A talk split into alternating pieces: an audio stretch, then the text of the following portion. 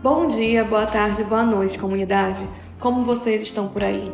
Eu tirei o dia inteiro para ser intencional e autocuidado por aqui.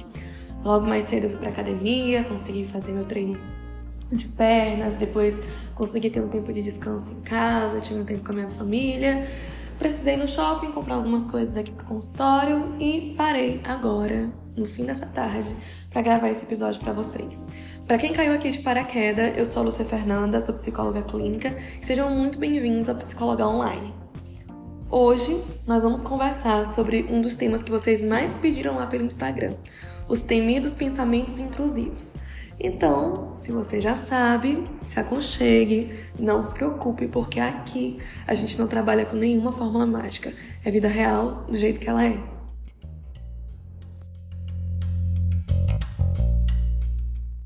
Então, vamos lá. Todos nós somos inundados de pensamentos ao longo do nosso dia. Nós precisamos realizar escolhas desde o primeiro minuto em que acordamos. O que vamos comer no café da manhã, que roupa vamos vestir ao longo daquele dia de trabalho ou de descanso, quem vamos encontrar, com quem vamos falar, se vai dar certa logística que nós imaginamos, quais contas precisam ser pagas, enfim.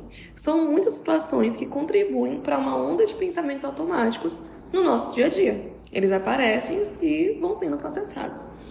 Apesar da circunstância deles e da consciência que nós muitas vezes temos ou não temos deles, ainda assim nós vamos fazendo o que precisa ser feito e vamos executando o dia como ele tem que transcorrer.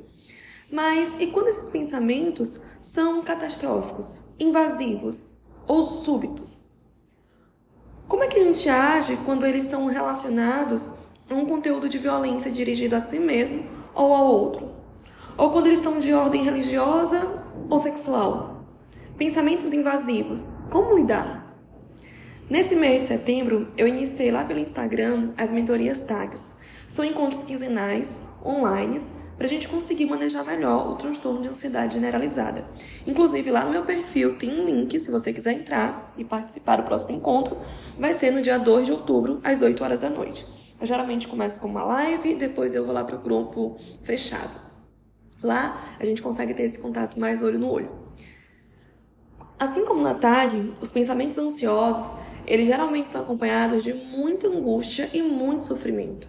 Além destes, uma outra categoria de pensamentos que fazem parte dessas dinâmicas são os conhecidos pensamentos intrusivos. E afinal, Fê, o que, que são esses pensamentos intrusivos? Os pensamentos intrusivos, eles são pensamentos que invadem a mente da pessoa.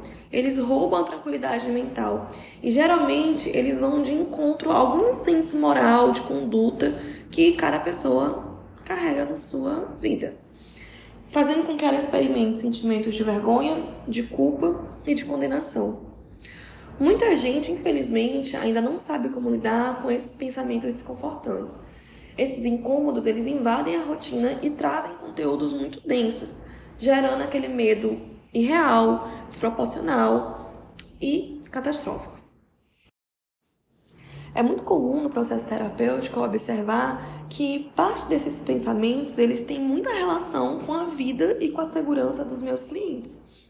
Geralmente eles relatam que os pensamentos eles são muito ameaçadores, eles aparecem instruindo eles a se jogarem na frente de um transporte, ou se um ônibus vai bater no carro dele ou dela, ou se ele vai atropelar e tirar a vida de alguém. São pensamentos muito é, assustadores mesmo, de violência contra si mesmo.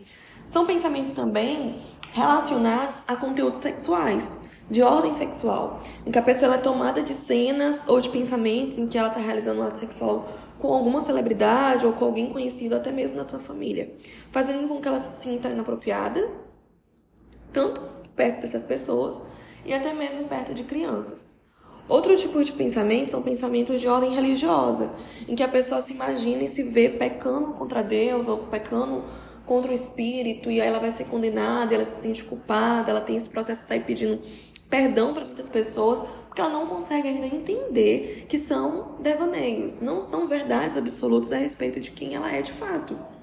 Diferente dos pensamentos automáticos, que eles são rápidos, eles são involuntários, para algumas pessoas, os pensamentos intrusivos eles tendem a se prolongar mais e se instalarem, com medo de que eles tomem de fato as ações que os pensamentos ali vão ditando para eles, eles se tornam vítimas desses pensamentos e começam um processo de isolamento, direcionando essa agressão externa para si mesmo. E nesse caso, a gente já precisa de ajuda profissional, médica e psicológica. Outras formas mais leves e sucintas, vamos dizer assim, desse pensamento se manifestar é quando ele se revela como uma voz interior. Então ele começa a te trazer vários conselhos e afirmações negativas que vão tomando a tua mente. Por exemplo, você nunca vai dar certo, você nunca vai conseguir nada na sua vida, é melhor desistir, ninguém gosta de, de, você, ou tá todo mundo falando mal de você, são pensamentos direcionados à autoestima dessa pessoa. Quando esses pensamentos, eles têm essa conduta mais direta, né, diretamente ao seu valor, diretamente à sua potencialidade, à sua capacidade, os relacionamentos ficam muito fragilizados, porque a pessoa começa a ter vários comportamentos autossabotadores, não se permite se relacionar, não se permite socializar, se isola mesmo, e aí, ao invés dela contestar e, e tentar combater esses pensamentos, ela vai absorvendo eles como verdade a respeito da sua capacidade ou incapacidade de enfrentá-los. É por isso que muitas vezes a gente observa que esse fenômeno ele é muito comum em transtorno de ansiedade generalizada. Também é presente no transtorno de estresse pós-traumático, onde a pessoa de fato viveu um trauma muito profundo e aí em qualquer circunstância ou situação em que ela se vê ameaçada, ela pode ser inundada dessa onda de pensamentos e sofrer novamente todas as, as retaliações que esse pensamento pode trazer. É muito comum também a gente observar que o pensamento intrusivo ele pode ser confundido com o pensamento obsessivo. E é importante a gente ter em mente que a diferença entre o pensamento intrusivo e o pensamento obsessivo é a frequência desse pensamento, a intensidade, mas principalmente a frequência desse pensamento.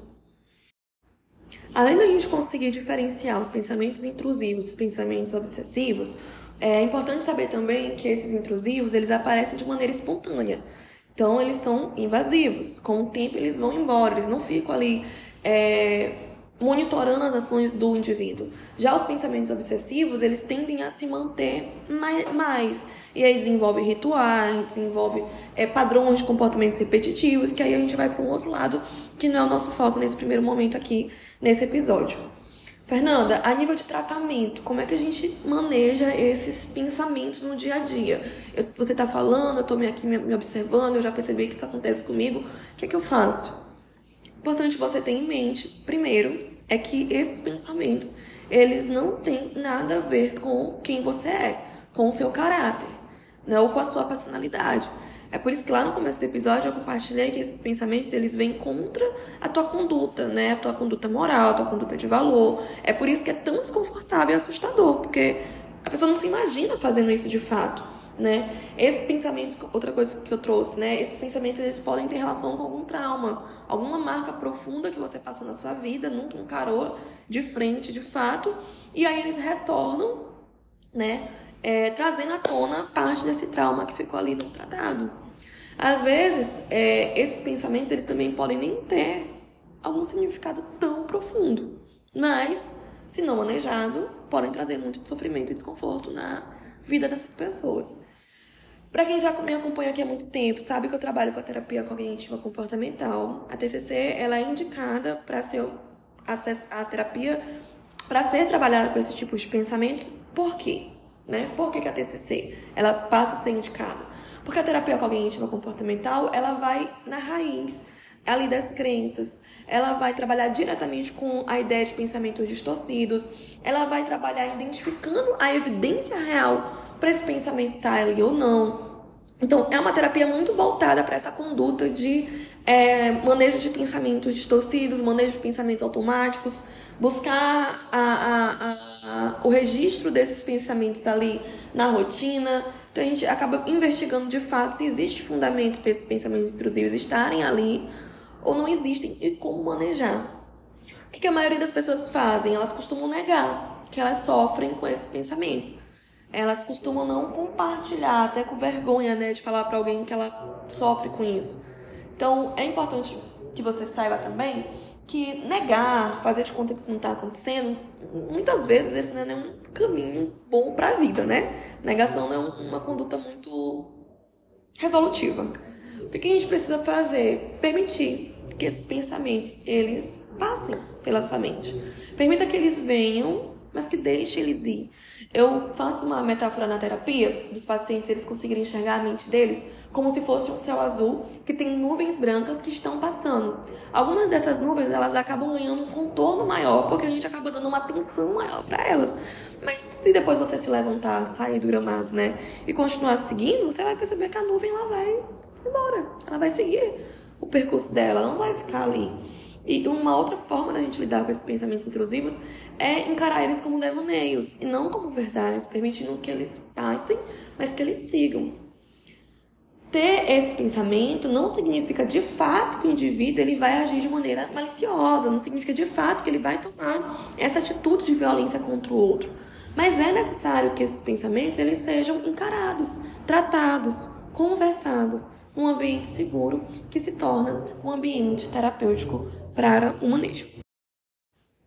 Se até aqui esse conteúdo fez sentido para você e você gostaria de, de, falar mais sobre isso, ou tem mais curiosidade sobre esse tema, você pode usar a caixinha aqui do Spotify para me mandar alguma pergunta que eu vou amar te responder lá pelo Instagram.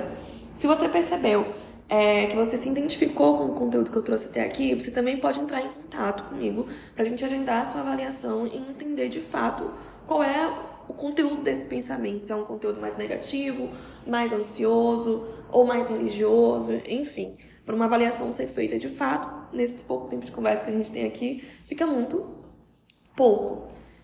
Eu vou abrir uma caixinha lá no meu Instagram na segunda-feira, na mentoria Tag. E se você ouviu esse conteúdo e quiser compartilhar comigo, que você veio aqui no Spotify, eu vou amar te receber e ter essa troca com você. Abraço e até o próximo episódio.